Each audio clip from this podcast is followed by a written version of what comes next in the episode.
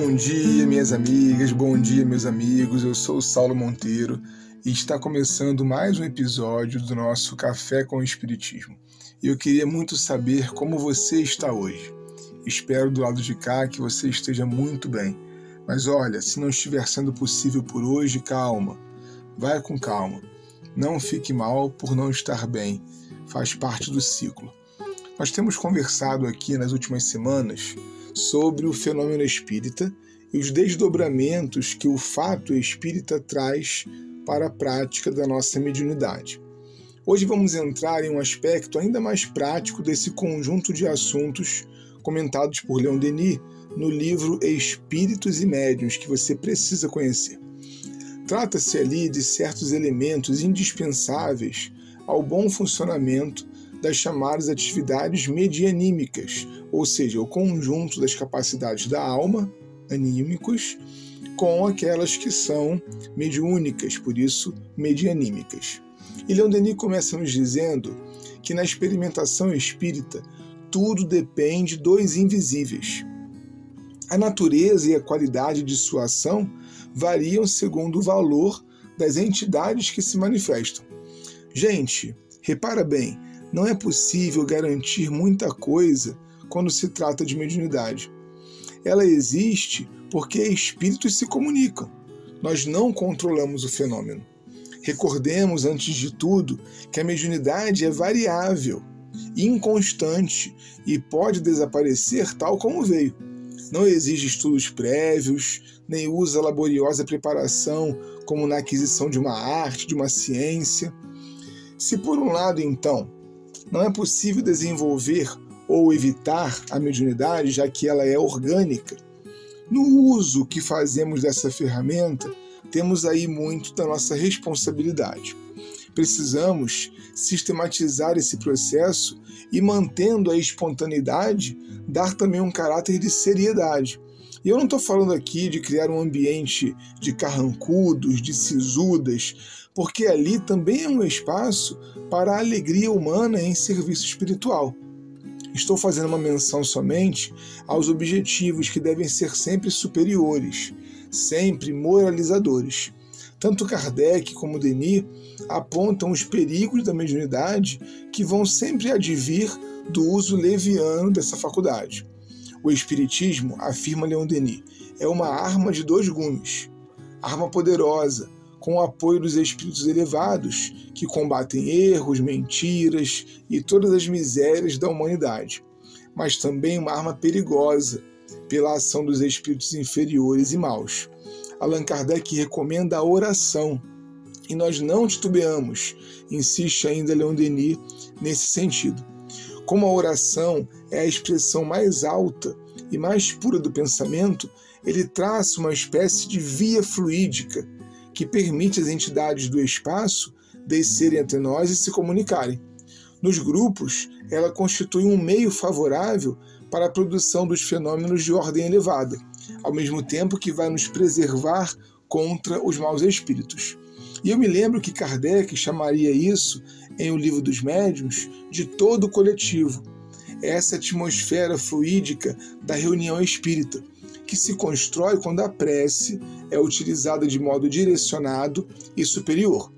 Assim é fácil compreender, meu irmão e minha irmã, a necessidade de que haja nas sessões espíritas união de pensamentos e vontades.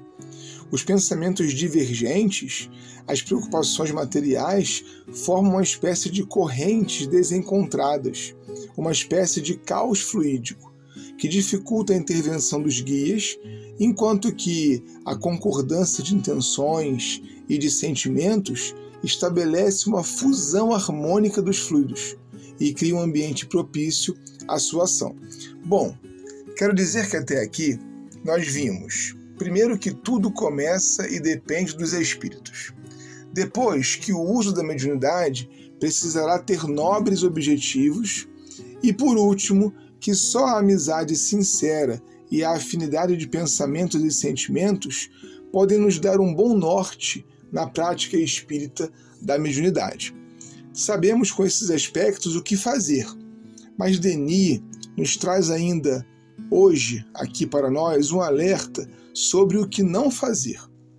Diz ele: o exercício da mediunidade encontra dois obstáculos temíveis: o espírito de lucro e o orgulho. Quantos médiums começaram animados de um sincero desejo de servir a nossa causa e terminaram, por causa do orgulho, por cair no ridículo, convertendo-se em motivo de zombaria para todos. A satisfação de si mesmo é perfeitamente legítima quando é o resultado de qualidades ou de méritos adquiridos por meio de trabalho ou estudos prolongados. Mas como sentir orgulho por uma faculdade que veio do alto e que não precisou de gastos nem de esforços? Essa é uma pergunta muito inteligente de Leon Denis.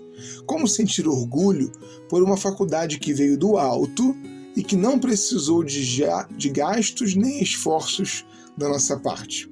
E aqui precisamos deixar claro, e eu quero dizer também atualizado, esse alerta que os grandes praticantes da mediunidade espírita nos deixaram. Porque, amigos e amigas, espírito de lucro não se materializa somente com a mediunidade paga, profissional, que graças a Deus quase não é praticada hoje no Espiritismo. Também é espírito de lucro a notoriedade, o poder, a publicação de livros exclusivamente para abastecer projetos em desenvolvimento, enfim, tudo aquilo que coloque o médium em uma posição de destaque social, colaborando para fazer de sua imagem algo especial e superior, também são expressões do espírito de favorecimento, de privilégio, de centralidade, e é uma forma de lucrar pessoalmente com algo que absolutamente não foi desenvolvido, mas dado de graça a cada médium. A indústria do livro dito espírita que se espalha do Brasil para o mundo precisa ser repensada como um grande espaço de manutenção desse indesejado espírito do lucro, que faz de médiums antes tão respeitáveis o ridículo, como disse Leon Denis. E é ele quem fecha nossa reflexão de hoje com um recado cuidadoso e carinhoso a todos e todas nós que praticamos a mediunidade espírita. Em resumo, repetimos aos espiritistas e aos médios. Em vossas reuniões, pratiquem sempre o recolhimento e a oração. Que esta seja como um facho luminoso que alcance diretamente seu fim e atraia os bons espíritos. Se não for assim, não virão as almas que desejam, não virão vossos mortos queridos. O médium sincero, leal, desinteressado pode estar seguro da assistência dos bons espíritos. Um forte abraço e até o próximo Café com o Espiritismo.